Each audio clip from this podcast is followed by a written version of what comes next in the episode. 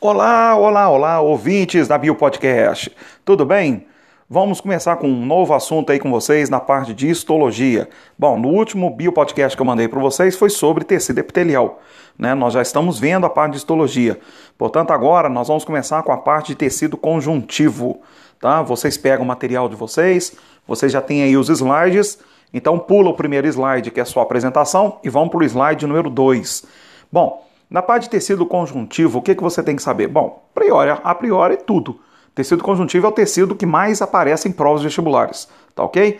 O tecido conjuntivo, ao contrário do tecido epitelial, já é um tecido que apresenta maior quantidade de substância intercelular. Tudo aquilo que fica entre as células do tecido conjuntivo, você fala que é uma substância intercelular, tá ok? Ao contrário do tecido epitelial, que você não encontra a praticamente quase nada de substância intercelular, porque as células são justapostas.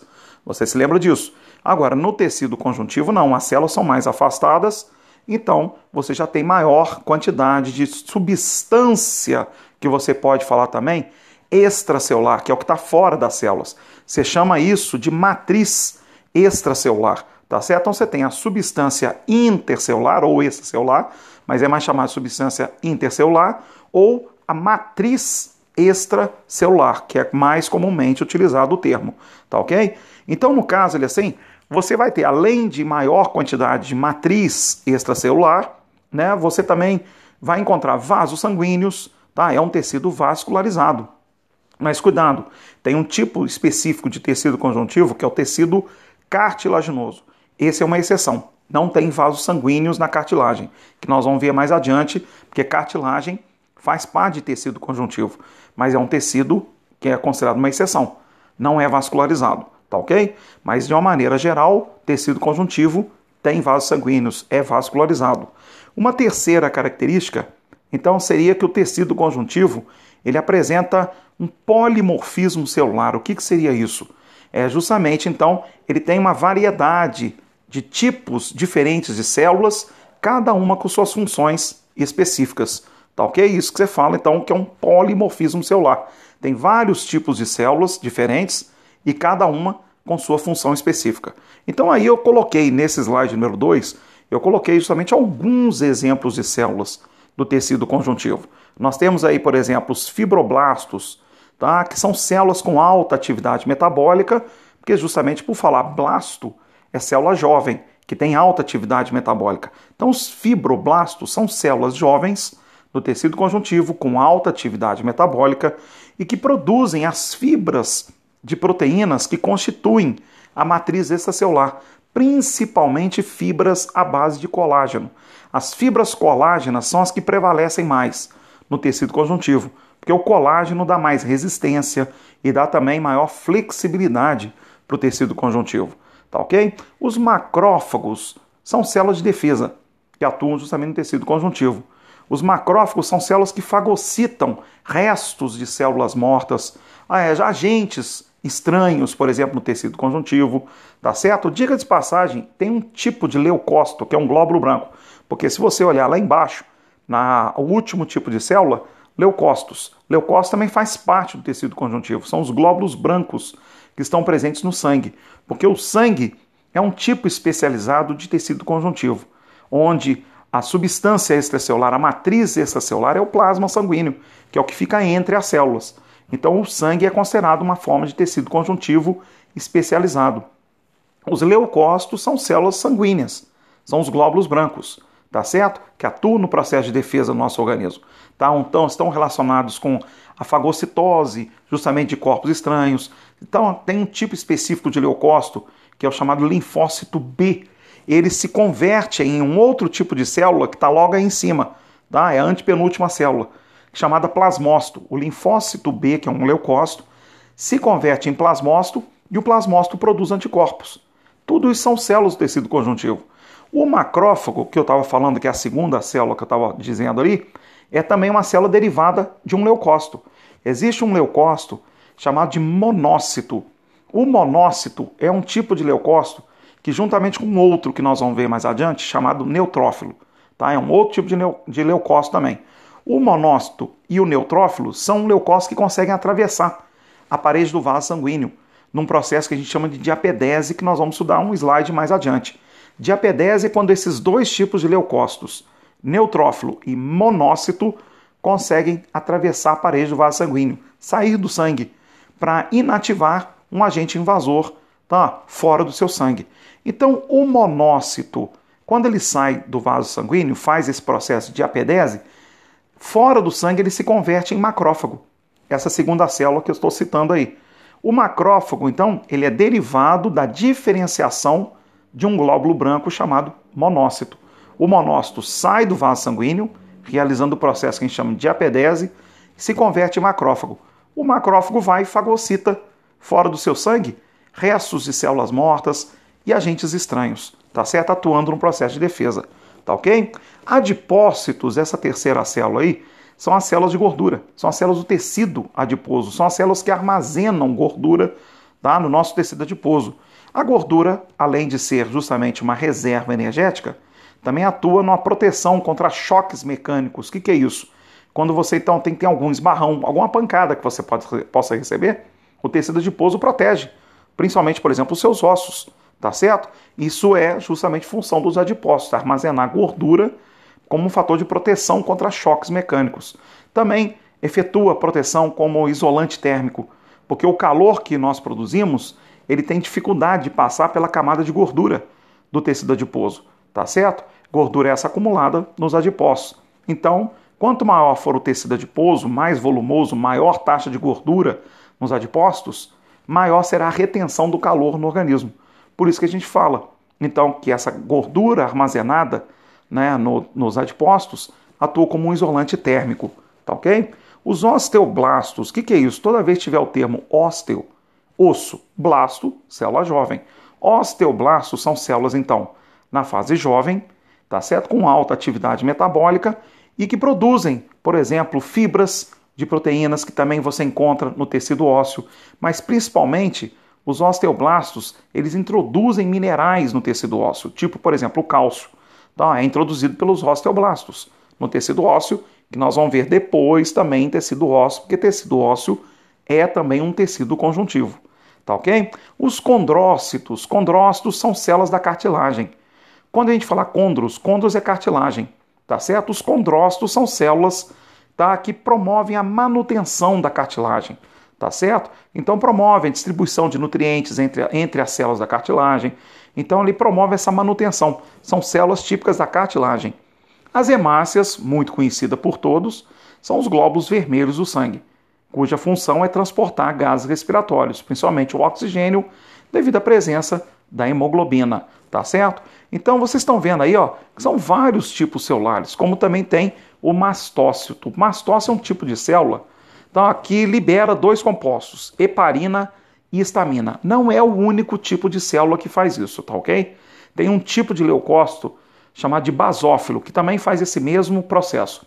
Libera heparina e histamina. A heparina é justamente um composto anticoagulante, ou seja, regula a formação de coágulos, porque você não pode ficar formando coágulos à torta direita, porque coágulos anormais são os trombos, pessoas que formam coágulos, muitos coágulos, são coágulos anormais, tá certo? É justamente o que a gente fala que a pessoa desenvolve trombose, tá? Que são vários trombos, são esses coágulos anormais. Então a heparina procura controlar, regular, evitar essa formação excessiva de, de coágulos, tá certo? Para não ser justamente a formação de trombos. A histamina é um vasodilatador, tá certo? Ou seja, por exemplo, em processos alérgicos, quando a pessoa está com algum processo alérgico na pele, começa a ficar vermelho, começa a ficar mais inchado, tá certo? Naquele local, histamina que está causando isso, que ela é um vasodilatador, tá? Então, por isso que a pessoa, quando está com uma alergia, está com vermelhidão na pele, ela precisa tomar um antihistamínico, que é para promover uma vasoconstrição, diminuir o diâmetro do, justamente do vaso sanguíneo e normalizar justamente aquele fluxo de sangue naquele local e diminuir o vermelhidão e o inchaço tá? Porque é a estamina que está causando todo esse processo. Então aí eu citei alguns exemplos de células justamente de tecido conjuntivo e cada uma com suas funções específicas, tá ok? Bom, aí nós chegamos no slide de número 3, tá? Que é justamente no slide número 3, você tem a matriz extracelular. que, que seria a matriz extracelular? É o que eu falei, é tudo aquilo que está entre as células do tecido conjuntivo. Tá? Então a matriz extracelular ela tem um aspecto um pouco mais assim é, fluídico, tá? Um pouco mais fluídico, por quê? Porque ela tem água, tá? Justamente na, na matriz celular. Não fluídico apenas, tá? Um pouco mais denso, logicamente. Não é um totalmente, não é um líquido, totalmente, tá? Mas dependendo do, do, do tecido conjuntivo, pode ter um aspecto mais líquido, como é o caso, por exemplo, do sangue. A matriz celular sanguínea é o plasma sanguíneo. Tá ok? Então, dependendo do local do tecido conjuntivo, pode ter uma densidade maior ou menor. Então, no caso, a matriz extracelular, tudo aquilo que está entre as células do tecido conjuntivo, você tem duas partes que você pode separar. A substância amorfa, que é justamente então a parte tá, que é um pouco mais fluídica, tá, que não tem uma forma definida, e nessa substância amorfa você ainda encontra fibras de proteínas. Tá? Que é principalmente as fibras à base de colágeno. Então você tem a substância amorfa da matriz celular, que não tem uma forma definida, e tem a fibra, as fibras proteicas, tá? Então na substância amorfa você vai encontrar o que? Água, você vai encontrar íons como minerais, tipo cálcio, sódio, tudo ali assim você encontra, tá certo? Na matriz celular. Mas você encontra também carboidratos, carboidratos ácidos, que a gente chama de glicosaminoglicanos ácidos. Isso é carboidrato, tá certo? São carboidratos ácidos que a gente diz, tá? Que são carboidratos que normalmente retêm mais água, justamente na matriz celular. Para quê? Para hidratar o tecido conjuntivo, tá? E isso ajuda também a manter essa hidratação, tá? Que é promovida pelos carboidratos ácidos, ajuda a manter a, a estrutura das fibras à base de colágeno, principalmente, e também tem outras fibras a base, por exemplo, de uma proteína chamada elastina, que dá mais elasticidade para o tecido conjuntivo. Essas fibras são mantidas por essa hidratação do tecido conjuntivo. Tá? Quem ajuda a reter mais água no tecido conjuntivo? Esses, esses compostos chamados de glicosaminoglicanos ácidos, que são carboidratos. O exemplo clássico de glicosaminoglicanos ácidos é justamente o famoso ácido hialurônico. Tá? O ácido hialurônico ele é um composto, justamente um carboidrato, que ajuda nesse processo tá? de manutenção da hidratação do tecido conjuntivo, que ajuda, consequentemente, na manutenção das fibras proteicas do tecido conjuntivo. E aí nós chegamos também, tem também esses proteoglicanos. O que, que é isso? Isso é uma associação de moléculas justamente de glicosaminoglicanos com moléculas de proteínas. Tá? Essa junção justamente de glicosaminoglicanos com proteínas se chama de proteoglicanos. Tá? No caso, assim, nós temos uma exceção de glicosaminoglicanos para formar esses proteoglicanos é o ácido hialurônico, porque o ácido hialurônico é uma molécula grande. Então, normalmente você não encontra totalmente associado com moléculas de proteínas. Mas quando tem, geralmente é o ácido hialurônico com pequenas moléculas de proteínas aderidas a ele que normalmente o que nós encontramos são moléculas maiores de proteínas com moléculas de carboidratos aderidos a essas moléculas de proteínas. Mas o ácido hialurônico é uma molécula grande, tá certo? Então, normalmente ela fica mais isolada ou com algumas moléculas menores de proteínas aderidas à estrutura dele, tá certo? Mas normalmente ele se encontra mais isolado, por isso que é uma exceção em termos de formação de proteoglicanos. São outros glicosaminoglicanos associados com moléculas de proteínas tá ok? Isso tudo forma a porção amorfa da substância extracelular, porque em termos, então, ali, ó, de fibras proteicas, como eu já falei, está no slide número 4. O que prevalece de fibras proteicas são as fibras à base de colágeno, tá ok? Então, colágeno tem vários tipos, tem colágeno tipo 1, tipo 2, tipo 3, tipo 4, tá? Mas nós temos, por exemplo, que prevalece muito o tipo 1, tipo 3, porque justamente do tipo 1 formam fibras colágenas, de colágeno tipo 1, que dá mais resistência para o tecido conjuntivo, tá certo? São fibras que normalmente às vezes ficam emparelhadas ali, ó, paralelas umas com as outras, dando bastante resistência para o tecido conjuntivo, tá? Mas tem também as fibras elásticas, que é a base da proteína elastina, que dá mais elasticidade para o tecido conjuntivo, tá joia? Por exemplo, você encontra muita elastina na sua orelha, no seu pavilhão auditivo. Tanto é que você pode ver que a sua orelha é mais molinha. Por quê? Justamente ali você tem um tipo de cartilagem que prevalece mais as fibras elásticas, que dá essa bastante flexibilidade, que a gente fala que é uma certa elasticidade para a cartilagem que fica no seu pavilhão auditivo, tá certo? Que tem muita dessas fibras elásticas à base de elastina. Tem um outro tipo de fibra que elas não têm uma orientação organizada, tá certo? Essa orientação mais desorganizada forma tipo uma rede de proteína à base de colágeno, fibras à base de colágeno. Só que nesse caso já é o colágeno tipo 3, tá certo? É o tipo 3 que prevalece formando essas fibras reticulares. Isso tudo forma tá, a substância extracelular, que tem a porção amorfa, que eu falei com vocês, que é a base de água, íons, glicosaminoglicanos e proteoglicanos. E tem a outra parte, que é que tem a constituição à base das fibras proteicas, onde prevalece mais o colágeno, tá ok? Então aí, ó, no slide de número 5, você tem essa ilustração, onde você vê essa distribuição, justamente, onde você vê a distribuição das fibras colágenas, fibras proteicas, das células que você encontra no tecido conjuntivo. Então você tem essa primeira camada de células logo em cima, aí ó, branquinha, que é o tecido epitelial.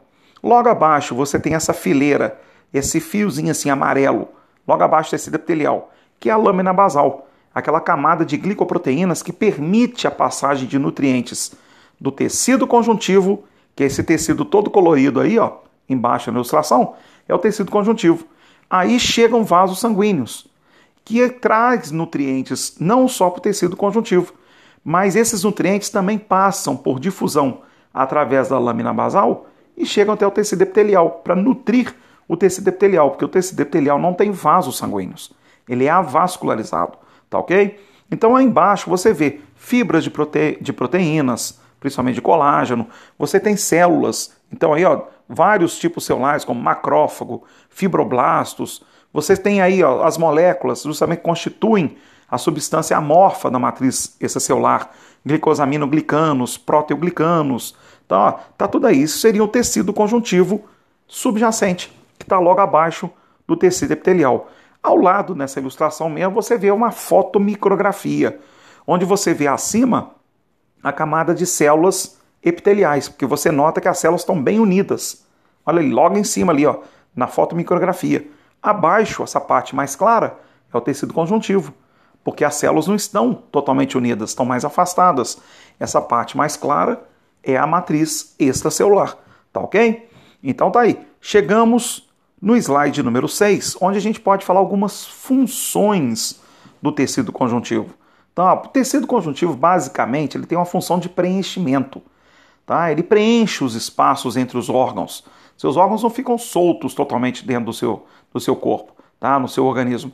Então, entre eles tem então, justamente tecido conjuntivo. O tecido conjuntivo forma membranas, tá? Justamente que envolve os órgãos, que envolve então ali, ó, justamente esses espaços entre os órgãos, tá? Tanto é que na, na, na botânica você estuda um tipo de tecido vegetal que equivale ao tecido conjuntivo no animal. É o parênquima.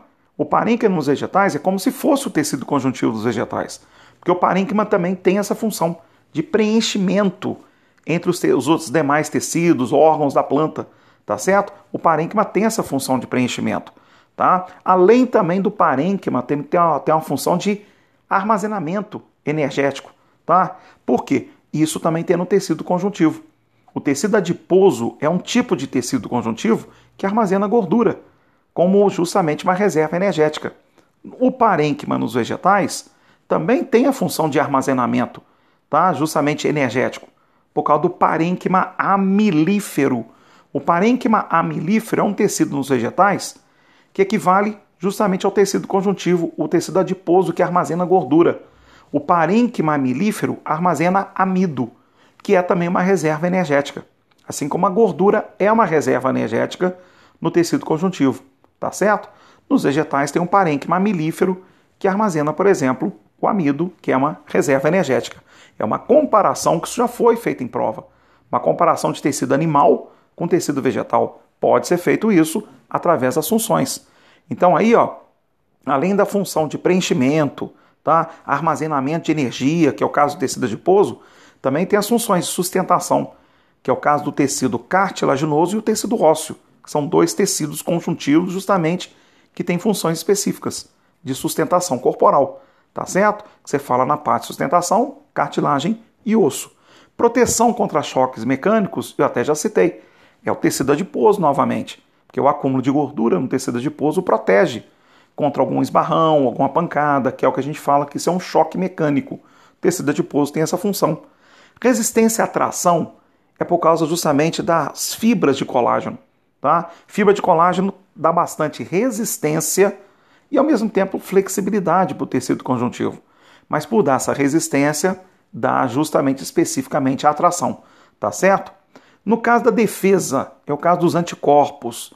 Os anticorpos são moléculas de proteínas, não são células de defesa. São moléculas de proteínas, mas que são produzidas essas moléculas por células de defesa, tá? Justamente que eu até já citei para vocês, os plasmócitos. No primeiro slide que eu falei alguns tipos de células, lembra? Os plasmócitos são células que são derivadas de um glóbulo branco, de um leucócito chamado linfócito B. O linfócito B, B de bola, tá? ele se converte em plasmócito. O plasmócito produz anticorpos. Os anticorpos são proteínas de defesa. Então, quando a gente cita os anticorpos, a gente está citando o sangue. Tá? E o sangue, como é considerado ali ó, uma especialização de tecido conjuntivo, então os anticorpos entram na parte de defesa relacionada ao tecido conjuntivo. Assim também, relacionado ao sangue, é a coagulação sanguínea, que é a função das plaquetas. O sangue, então, considerado uma especialização de tecido conjuntivo, tá certo? Cicatrização, novamente entra o colágeno. Essa é a proteína, a fibra proteica que promove realmente o processo de cicatrização. E o colágeno principal, fibra de proteína do tecido conjuntivo, tá ok? Transporte de gases, novamente o sangue, por causa da hemoglobina que está presente nas hemácias, que são células do sangue, tá certo? Que faz o transporte dos gases respiratórios. Então, isso tudo são funções básicas do tecido conjuntivo, tá? Que ao longo do nosso estudo nós vamos vendo mais funções com vocês, tá joia? Aí nós chegamos justamente no slide de número 7, é a classificação. A classificação do tecido conjuntivo, tá? Que nós temos aí, então, tecido conjuntivo nós dividimos em dois tipos: o tecido conjuntivo propriamente dito e o tecido conjuntivo de propriedades especiais ou tecido conjuntivo especializado, tá? Que esse é o que prevalece mais. Porque o tecido conjuntivo propriamente dito, esse é o mais abundante no nosso corpo. Mas em termos de cair em provas vestibulares, o especializado é que prevalece, tá certo? Mas o tecido conjuntivo propriamente dito, ele vai variar justamente onde ele se localizar, é, ele varia muito de acordo com a quantidade de fibras proteicas, principalmente fibras à base de colágeno. Tá? Você pode classificá-lo em tecido frouxo ou tecido denso, tá certo? De acordo com a quantidade de fibras proteicas que tiver no tecido propriamente dito. Ou ele vai ser mais flexível, tá? que é o tecido frouxo, ou vai ser mais rígido, vai ser mais resistente, que é o tecido denso, tá joia? Então nós temos aí depois o tecido conjuntivo especializado, onde nós temos todos esses aí, ó, o tecido adiposo, o tecido sanguíneo, que é o que a gente fala tecido hematopoético. Esse é o que prevalece mais em prol do vestibular. Esse é o que nós vamos nos prender mais tempo, tá? Justamente no nosso estudo. O tecido hematopoético é o tecido que forma as células do sangue, formam também as plaquetas que entram na coagulação sanguínea. Então ali, ó, tudo que se relaciona a sangue cai muito em prol do vestibular. Tudo que se relaciona à circulação, tá certo? Sanguínea, então tudo essa parte, sistema cardiovascular, tá, ó, tecido hematopoético, isso tudo cai muito em prol do vestibular. É onde nós vamos nos prender mais. Depois tem o tecido ósseo e o tecido cartilaginoso. Tudo tecido com funções específicas. Por isso falamos então em tecido conjuntivo especializado, com funções especializadas específicas para cada tecido. Nós vamos começar a partir de agora a ver cada um deles, tá joia? Então vamos lá. Bom, nessa, nesse slide agora de número 8, tá, nós temos então o início da nossa classificação. O tecido conjuntivo propriamente dito. Tá? O tecido conjuntivo propriamente dito, normalmente os autores colocam a sigla TCPD, tá certo? TCPD, tecido conjuntivo propriamente dito. Como eu falei com vocês, esse é o mais abundante. Porque esse é o tecido que tem justamente aquela função de preenchimento dos espaços entre os órgãos, porque ele forma membranas, por exemplo, que envolve músculos, que envolve nervos, tá certo? Então ele está bem presente no nosso corpo. Então, de acordo com a quantidade de fibras proteicas, como eu acabei de falar, ele pode ser dividido em frouxo ou denso.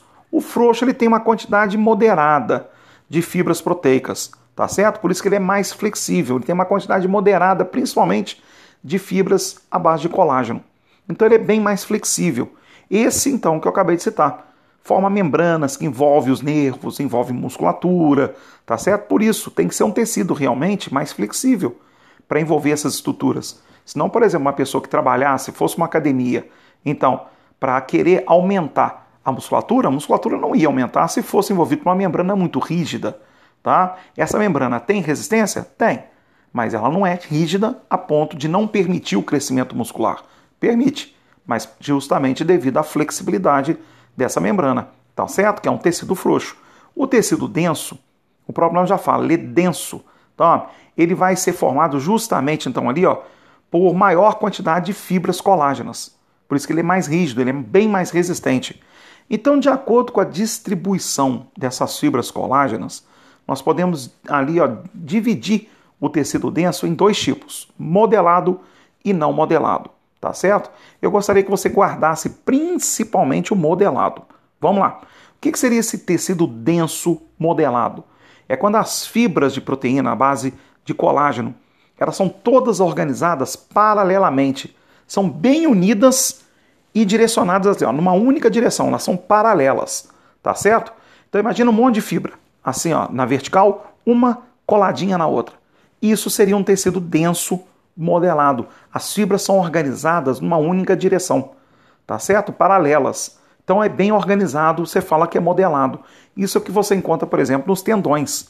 Os tendões têm justamente essa característica. Então, ó, justamente de ter é, fibras à base de colágeno bem organizadas, numa única direção. Por isso que o tendão é uma estrutura muito rígida, muito então ali, ó, resistente, porque é a estrutura que prende a musculatura aos ossos, tá ok? Bom, já por exemplo na sua derme, você encontra fibras, principalmente de colágeno, tá? que não tem uma, uma, uma direção organizada. Fica tudo formando uma rede, fica tudo desorganizado. Isso é que você fala que é um tecido denso não modelado. Tá certo? As fibras proteicas são desorganizadas. Não são ali, ó, todas paralelas, como é o caso do modelado. Isso se encontra muito na derme. Guarde mais o modelado por causa dos tendões já caiu muito em provas vestibulares os tendões. Tá certo? Essa classificação dele ser um tecido denso, porque tem muita fibra colágena, modelado, porque as fibras são todas organizadas numa única direção. São todas paralelas e bem unidas. Tá ok? E aí nós chegamos justamente no tecido adiposo. Bom, no tecido adiposo, nós já até começamos a comentar. O tecido adiposo, suas células chamadas de adipócitos, são as células que armazenam gordura, tá ok? Então preste atenção, um detalhe. Quando você nasce, você ainda tem formação de adipócitos no organismo. Até a sua adolescência, tá? até uma certa fase da sua adolescência, você ainda estava tendo justamente formação de adipócitos. Ainda estavam nascendo mais adipócitos, acrescentando mais adipócitos no tecido adiposo. Depois de uma certa fase, já na adolescência mesmo, você já para. Tá? Tem, dependendo do organismo, já na infância mesmo já para essa, essa formação de novos adipócitos. Tá? A partir da adolescência já vai parando essa formação, você já permanece com aquela mesma quantidade de células de adipócitos no seu tecido adiposo. Então, quando uma pessoa engorda, por exemplo, tá? não é o número de adipócitos que aumenta, é apenas a quantidade de gordura que é armazenada nos adipócitos. Quando a pessoa emagrece, ela não perde adipócitos, ela perde apenas a quantidade de gordura que estava ali armazenado nessas células. Tá certo? Então, quando uma pessoa, por exemplo, faz uma lipoaspiração, uma lipoescultura, ela tira adipócitos. Vamos supor aqui da região abdominal. Ela tira adipócitos, que ela está tirando o tecido adiposo dali. Tá certo? Então, por exemplo, se ela faz uma lipoescultura, ela tira adipócitos da região abdominal, mas não tira, por exemplo, do quadril, ali nem nada, da coxa, que, que acontece? Se algum dia se essa pessoa volta a engordar, nota-se, por exemplo, que ela já não vai mais engordar como era antes na parte abdominal, porque nos quadris ela vai engordar muito mais, porque ali nos quadris não foram tirados os adipócitos. Então ali vai continuar aquele depósito grande de gordura do mesmo jeito como era antes. Já na parte abdominal, como foi tirado adipócitos, o depósito de gordura já começa o quê? Já é diminuído, tá certo? Vai ter depósito de gordura, mas menos do que era antes, justamente porque tirou adipócitos. E não nascem tantos adipócitos mais como nasciam antes, no início, na infância, tá certo? Então cuidado com isso, já foi questão de vestibular. O número de adipócitos permanece o mesmo, o que aumenta, tá certo? Ou diminui, tá? É somente a, a quantidade de gordura armazenada nessas células. Os adipócitos, então, já que armazenam gordura, como eu já falei, gordura é uma reserva energética. Então, ó, atua também proteção contra choques mecânicos e como um isolante térmico, porque o calor que nós produzimos, ele tem dificuldade de passar pela camada de gordura do tecido adiposo. Por isso que quanto maior o, justamente o depósito de gordura nos adipócitos, maior será também o grau de dificuldade de liberação de calor produzido pelo próprio corpo. Por isso que uma pessoa, então ali, uma pessoa obesa, ela sente muito menos frio do que uma pessoa que é magra, porque o calor produzido pela pessoa obesa fica mais tempo retido no organismo, tá certo? Pela dificuldade do calor ultrapassar a camada de gordura do tecido adiposo. Então nós temos ali, ó, dois tipos de tecido adiposo, tá certo? O chamado tecido branco ou amarelo ou também unilocular. E tem o tecido pardo, também chamado de multilocular. Tá? O que, que caracteriza esses dois tecidos? Bom, tecido adiposo é um tecido bem vascularizado, tá certo? Chegam vasos sanguíneos, que é logicamente é um tecido conjuntivo, tá certo? Então, no caso, você encontra, por exemplo, então ali ó, no tecido unilocular, uma única gota de gordura em cada adipócito. Cada adipócito tem uma gota grande de gordura armazenada no interior dessas células, enquanto que o multilocular são várias gotas menores de gordura. Isso você pode observar no slide 9, logo aí embaixo. Então, ó, esse slide que está à sua esquerda, todo branco, assim mais branquiçado, essas, toda essa parte arredondada, essas bolas que você vê, isso é tudo adipócito. Tá certo? Isso tudo dentro de cada depósito é uma única gota, gota grande, volumosa de gordura no interior dessas células. Ao contrário, justamente, do, do tecido adiposo multilocular, que está à sua direita, olha aí, você vê essas bolas menores, tá certo? Isso tudo são gotículas de gordura dentro dos adipócitos, tá? Se você estiver vendo pelo computador, dá para você enxergar melhor. Se você estiver vendo pelo celular, se você aumentar justamente a ilustração, você vê isso que está empontilhado, empontilhado preto. Isso tudo aí, ó, isso é um adipócito. Essas bolas brancas dentro do adipócitos são justamente o que? As gotículas de gordura, tá certo? Então, no caso, o que, que acontece? A característica desses dois tecidos, do tecido unilocular e o tecido multilocular. O unilocular é o que prevalece nos adultos, porque justamente sob a ação de um hormônio chamado leptina, que é secretado pelo próprio tecido adiposo unilocular. Leptina regula tá, justamente a quebra dessas gotas grandes de gordura. Para quê? É para justamente liberar energia para nossas células, que elas vão utilizar no metabolismo. Tá? Essa energia que é liberada da queima da gordura. Tá certo? Quando uma pessoa, por exemplo, está em jejum, a pessoa não está se alimentando, entra em ação leptina. A leptina estimula a quebra dessa gordura do tecido unilocular para liberar justamente energia para nossas células tá certo? Isso faz com que o apetite, aquela fome, por exemplo, passe. Essa é a explicação. Quando uma pessoa está em jejum, às vezes nas primeiras horas ela sente muita fome. Depois, ao longo do dia, simplesmente a fome vai embora, sem ela ter comido nada, ter se alimentado em nada. O que, que é isso? Tem hormônios que promovem esse processo. Um deles é a leptina, que estimula a quebra da gordura para liberar energia para as células e aí você não sente mais aquela necessidade de fonte de energia que é o que a gente chama de fome. Tá certo? A fome passa, porque as células foram supridas, pelo menos durante um certo tempo, pela energia que é liberada pela queima da gordura, que foi estimulada por esse hormônio chamado leptina. Quem secreta leptina? O próprio tecido adiposo unilocular, que é o tecido que prevalece nos adultos, tá certo? Já o multilocular é o tecido adiposo que vai prevalecer justamente então ali, ó, na, na nos recém-nascidos.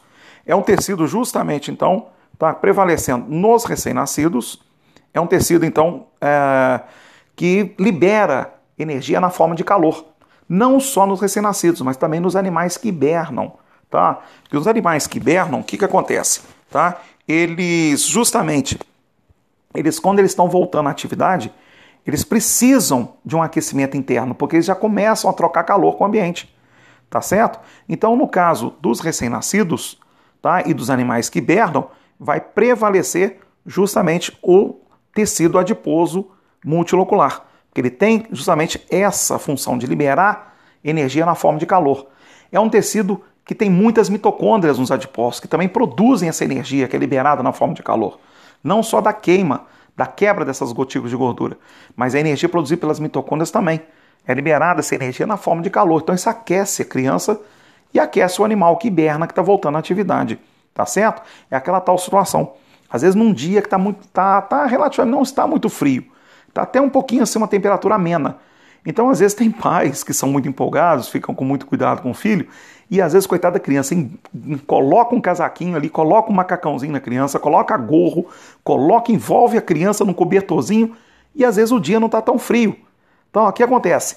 A criança, às vezes, pode até chorar, de repente, às vezes não é nem de fome, ela pode estar tá chorando até mesmo de quê? De calor. Porque a criança já tem um aquecimento interno, que é justamente o tecido adiposo multilocular. Tá certo? Então, quer dizer, a criança às vezes está sentindo é muito calor, está muito quente para ela. Tá lá, envolvida no macacãozinho, com um gorrinho, com um cobertor, e às vezes não há necessidade de tanto assim, tanta proteção, porque ela tem esse aquecimento interno. Lógico, num dia mais frio, é lógico que tem que colocar a criança sob cuidado, sim, envolvendo um cobertorzinho, tá certo? Aí quando está mais frio, tá? Mas é porque ela já tem esse aquecimento interno, tá joia? Então, essas são características justamente do tecido adiposo, tá? Então nós podemos passar essa ilustração do tecido adiposo, que nós já falamos dela, e vamos para o slide de número 11. Começamos aqui justamente o tecido reticular, também chamado tecido hematopoético, que é justamente o tecido que forma as células do nosso sangue, tá certo?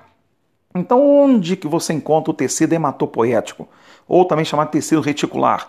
Ou aí você encontra o que a gente fala o tecido sanguíneo, tá? Que é formado pelo tecido hematopoético, tá? Então, onde se encontra tecido hematopoético que forma as células do sangue, formam também as plaquetas que entram no processo de coagulação sanguínea.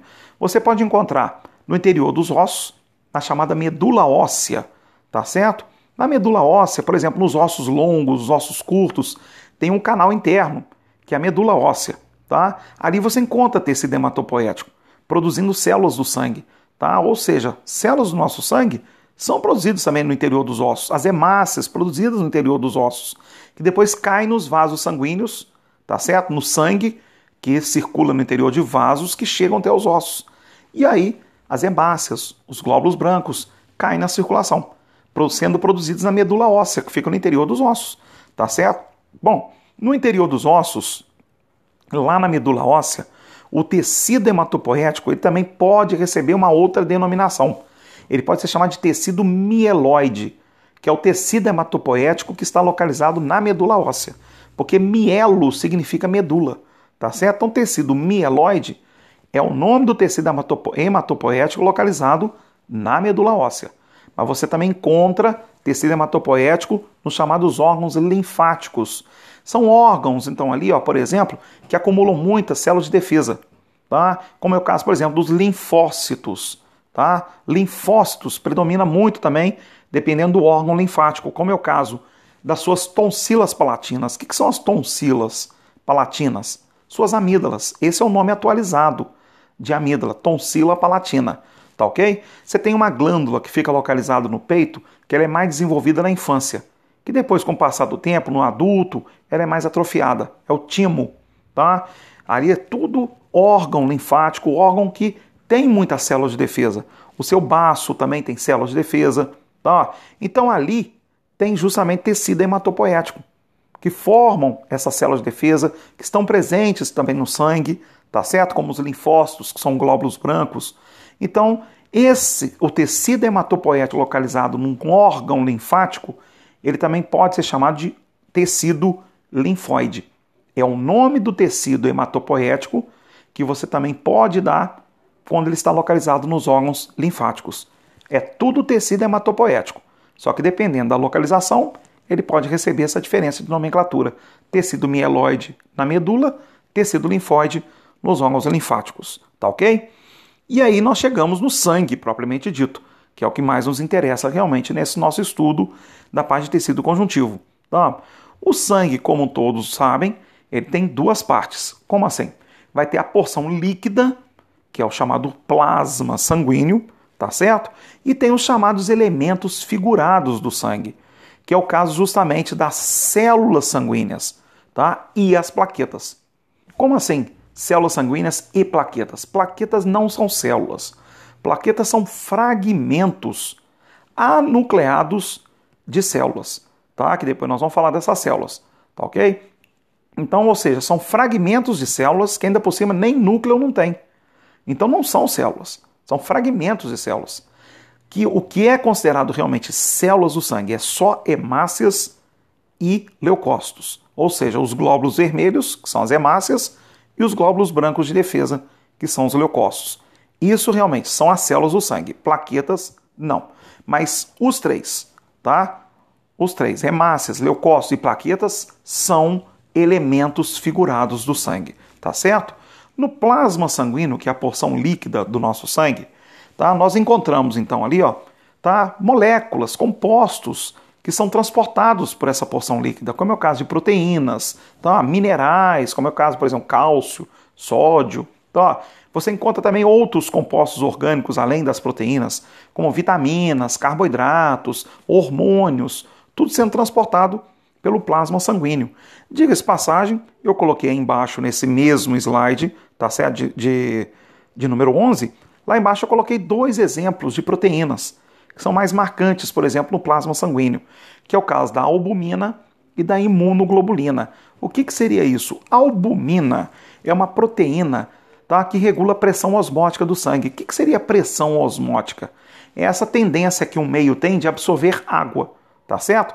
De acordo com a concentração de albumina que estiver presente no sangue, por exemplo, uma concentração maior de albumina, o sangue da pessoa fica hipertônico.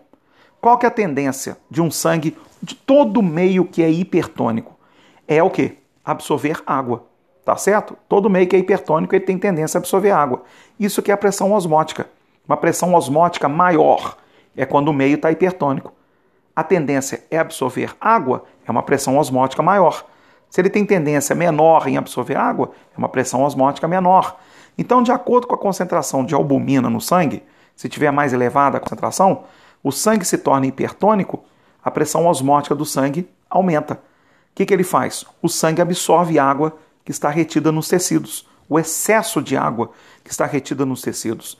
E depois essa água, quando o sangue passar pelos rins, o sangue vai ser filtrado, será eliminado esse excesso de água aos poucos. Toda vez que a pessoa for ao banheiro, for urinar, vai sendo eliminado justamente esse excesso de água que foi então absorvido pelo sangue, porque devido à concentração de albumina, aumentou a pressão osmótica do sangue. Tá certo? O sangue ficou hipertônico, com maior concentração de albumina, aumentou essa tendência do sangue em absorver água, como todo meio hipertônico que absorve água. É a pressão osmótica que aumentou. Aí tira esse excesso de água dos tecidos, o sangue, depois, ao passar pelos rins, é filtrado e elimina o excesso de água que sai na urina. Tá ok? Por isso que tem muito malhador, por exemplo, o cara que frequenta academia, certo? Eles tomam, às vezes, suplemento à base de albumina também, porque também tem esse processo para tirar a retenção líquida. Tá? Quando o cara malha, ele toma suplementos alimentares que então forma muita proteína. E cada proteína que é formada vai ter, ao mesmo tempo que é formada uma proteína, um monte de molécula de água é formada junto. Porque de cada ligação peptídica entre os aminoácidos é liberada uma molécula de água. Então, se uma proteína tiver muitos aminoácidos, são muitas ligações peptídicas entre os aminoácidos. Então são muitas moléculas de água que são formadas junto com aquela proteína, tá certo? Para tirar o excesso de água que o indivíduo vai produzir, tá? Produzindo muita proteína, porque toma muito suplemento, para tirar o excesso de água, muitos malhadores fazem uso de albumina. Por isso que tem muito malhador que às vezes compra albumina nessas lojas de suplementos. Ou às vezes tem muito malhador que pega a clara do ovo, tá certo? Só a clara do ovo, que tem muita albumina, e joga, por exemplo, no suco. Mistura ali e toma tá certo? Às vezes toda manhã, tá? Em determinadas horas do dia, é para ingerir mais albumina, para justamente também ter essa, essa função de controlar a pressão osmótica do sangue para tirar o excesso de água e sair tudo na urina e o cara desinchar. tá ok? Mas tem essa outra proteína, que é a imunoglobulina. Imunoglobulina, o que, que é isso? É, esse é um nome tá, biológico que você dá para os anticorpos. Tá? Os anticorpos são realmente chamados, então, tá, imunoglobulinas, tá certo? Então, no caso, você pode é, representar anticorpo, então imunoglobulina, pela sigla IG. I maiúsculo, G minúsculo. Que hoje em dia tem sido falado demais, justamente devido tá, ao coronavírus. Tá certo? Os testes para justamente dar o diagnóstico do coronavírus, o teste mais rápido é para saber as taxas de IgG e IgM. Então, que são anticorpos que são produzidos tá, principalmente nessa fase. Tá? Então, de acordo, porque os anticorpos são específicos para as proteínas de cada vírus. Então, de acordo com a taxa, principalmente de IgM, IgM, M de Maria, tá? IgM estando em alta, significa que o indivíduo está justamente já apresentando os sintomas que estão relativos ao coronavírus. Aqueles sintomas, então, se IgM estiver alto, tá certo? Aqueles sintomas que a pessoa está apresentando é o coronavírus que está realmente ali, ó, manifestando, tá certo? Então, quando a taxa de IgG já estiver alta, significa o quê? Que o indivíduo já está no fim da manifestação da, da Covid-19, tá certo? Ou então até já acabou a manifestação, a taxa de IgG sobe, tá certo? Então, IgG e IgM são dois tipos de imunoglobulinas que têm justamente nessa época mais elevada quando o indivíduo manifesta tá, a presença do coronavírus, tá certo? Então, hoje em dia tem sido muito falado. Não é o teste exatamente mais preciso. O pessoal prefere mais com precisão o RT-PCR, tá? Mas esse leva mais dias para ficar pronto. Então, o teste que é mais rápido é o das imunoglobulinas IgG e IgM.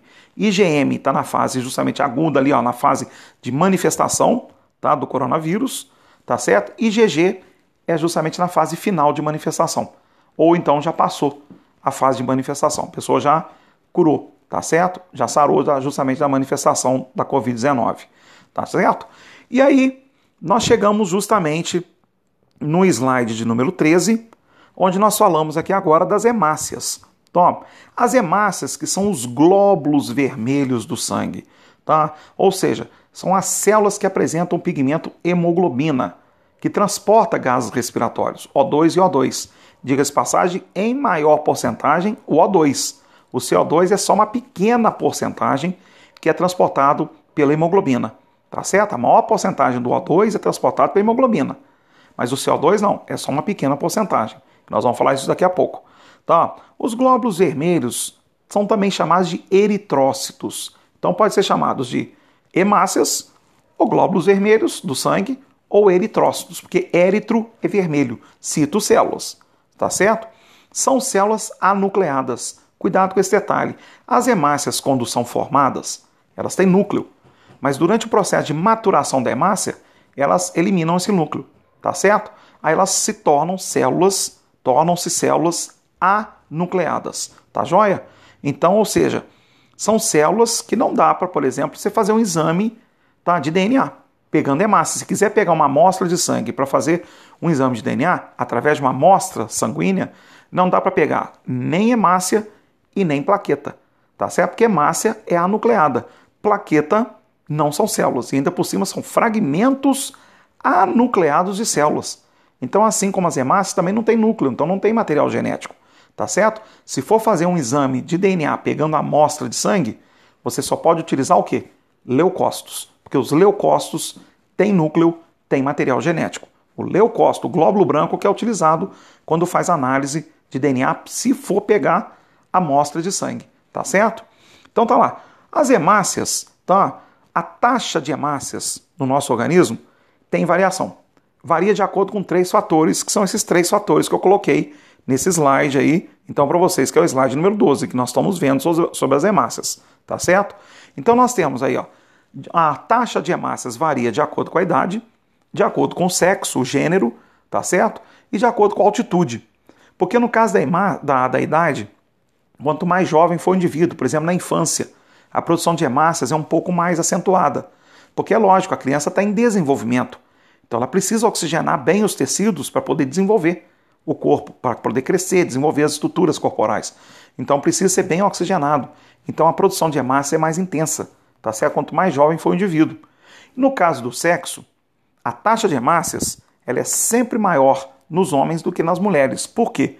As mulheres todo mês têm o ciclo menstrual, que eliminam muitas hemácias, tá certo? E no caso da altitude, tá? Vocês sabem, vocês já ouviram falar isso em aulas, por exemplo, de geografia, tá? Que em locais de maior altitude, a pressão de oxigênio é menor, a taxa de oxigenação é menor. Você fala que o ar ele é o quê? Rarefeito. Então isso acaba estimulando a produção de hemácias, tá certo? Nos indivíduos que vivem em regiões de maior altitude, devido ao ar ser rarefeito. Tanto é que o que vai estimular essa produção de hemácias é um hormônio, tá? É um hormônio que é, é mais produzido nos rins, mas também tem uma certa produção no fígado, chamado de eritro, tudo junto, eritropoetina. Então, ó, você anota isso. Eritropoetina foi até o que caiu no Enem do ano passado, tá? Um exemplo que eu vou citar aqui agora, que é um exemplo que eu sempre citei em sala de aula, e foi justamente esse exemplo que caiu na prova do Enem do ano passado. Tá? Eritropoetina é o hormônio que nós mesmos produzimos que estimula a produção de hemácias. Então, por exemplo, se um atleta vai participar de uma competição, ou um time, por exemplo, vai participar de uma competição numa cidade, de um país onde tem maior altitude, lá o ar é rarefeito. Ele não pode chegar num dia antes da competição, nem tão pouco no mesmo dia, claro tá certo? Ele tem que chegar dias antes. Por quê? Porque durante o treino, lá naquela cidade mesmo de maior altitude, a eritropoetina vai estimular a produção de hemácias nesse atleta durante aqueles dias que ele está lá, já justamente treinando, já na própria cidade onde vai ser a competição, onde o ar é rarefeito. Então vai ter maior estímulo através da eritropoetina para ele produzir mais hemácias. Porque até o dia da competição, para ele já ter mais hemácias, e poder captar o máximo possível de oxigênio para poder ter essa boa oxigenação nos tecidos, principalmente na musculatura, tá certo? São um indivíduo, na hora que ele for correr, ele pode ficar até mesmo com baixa oxigenação, pode até mesmo o quê? Desmaiar. Entenderam? Então por isso tem que chegar dias antes da competição. Quem estimula esse processo, esse hormônio chamado eritropoetina, tá certo? Então aplicar, por exemplo, tem atleta, por exemplo, que poderia muito bem aplicar eritropoetina que foi a questão do Enem. Se ele aplicar a eritropoetina, ele vai ser desonesto quanto aos outros atletas que não estão fazendo esse processo. Ele já está estimulando nele mesmo, aplicando a eritropoetina, a produção de hemácias, sendo que os outros, por exemplo, podem não estar fazendo isso. Por isso que isso é considerado o quê? Doping, tá certo? Se ele for pego no exame antidoping, se ele ganha a competição, ele perde o título, ele vai ser punido, certamente. Isso é que caiu no ano passado no Enem. Tá joia? Eritropoetina é doping tá? em termos da, da, na, na parte esportiva. Tá joia? E aí vamos para o último slide dessa Bio Podcast de hoje, tá? Que na próxima Bio Podcast nós vamos continuar com o tecido conjuntivo, tá? Com a parte de sangue. São essas observações que nós temos aí, ó, justamente nesse slide número 13, tá? O slide é, de número 13, tá certo? É justamente o slide que tem essas, essas observações. Tá? As observações relacionadas então aí, ó, justamente com a taxa de oxigênio, tá? Cuidado com isso.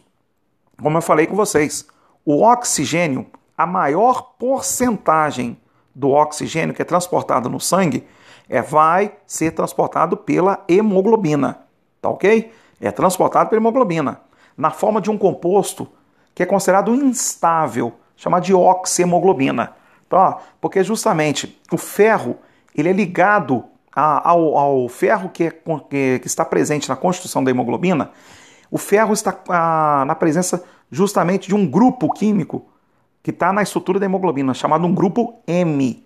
M, H-E-M-E, tá certo? Lá no centro desse agrupamento químico tem o ferro. Ao ferro se liga o oxigênio, tá? O grupo M faz parte da constituição da estrutura molecular da hemoglobina. No centro desse grupo M tem o ferro. Ao ferro do grupo M se liga o oxigênio. Só que essa ligação é relativamente fácil de ser desfeita. Por isso que você fala então, ó, que a oxemoglobina, que é quando a hemoglobina está transportando o oxigênio que está ligado ao ferro, né? é um composto instável. Devido a essa ligação do oxigênio ao ferro ser relativamente fácil de ser desfeita. Então você fala que é um composto instável. Já o CO2 é só uma pequena porcentagem que vai ligado à hemoglobina, tá certo? O, CO2 ele se liga a um grupo amina, a um grupo amina que você encontra na porção globina da hemoglobina. Ali tem um grupo amina que é o NH2.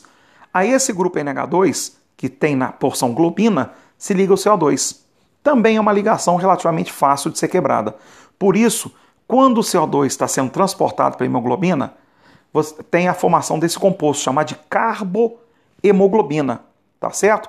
Mas como o CO2 está ligado ao grupo amina da porção globina, você também pode chamar esse composto de quê? Carbamino.